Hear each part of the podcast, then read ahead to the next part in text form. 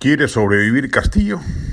El presidente Castillo, en un claro afán de sobrevivir a la andanada provacancia que en estos momentos se diseña en el Congreso, con creciente convocatoria, ha convocado a Palacio a un diálogo con los principales líderes políticos del país. Se equivoca el presidente si cree que los salones dorados o los protocolos palaciegos alcanzarán para quietar las aguas movidas de la política nacional y bastarán para evitar que se logren los votos necesarios no solo para hacerlo comparecer ante el Congreso, sino eventualmente para sacarlo por la puerta falsa de Palacio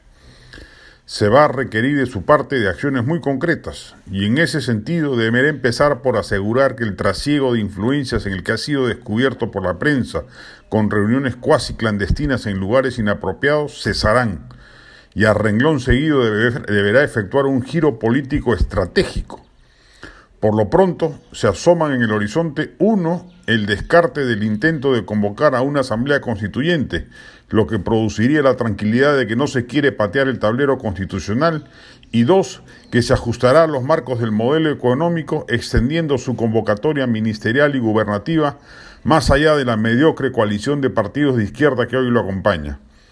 Si no hace algo de ese nivel de audacia, su convocatoria palaciega caerá en saco roto, será absolutamente inútil y no lo ayudará a convencer ni siquiera a los partidos de centro que hasta el momento le han permitido salvar dos presentaciones de gabinetes y en las que él confía para salir bien librado de la vacancia, como son Acción Popular y Alianza para el Progreso.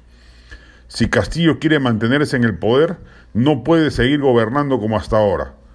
Seguirán saliendo denuncias periodísticas y las mismas irán calentando los ánimos parlamentarios al punto de llegar a convencer en algún momento a quienes hasta hoy le conceden el beneficio de la duda a traspasar la línea divisoria y sumarse al equipo vacador de la derecha.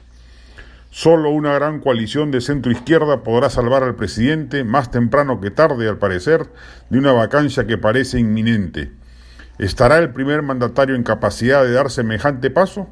Lo vemos difícil, muy improbable. Un sindicalista básico, como bien ha sido definido Castillo, parece negado para juegos de alta política, ni siquiera en situación donde debiera aflorar su instinto de supervivencia, como es el caso presente.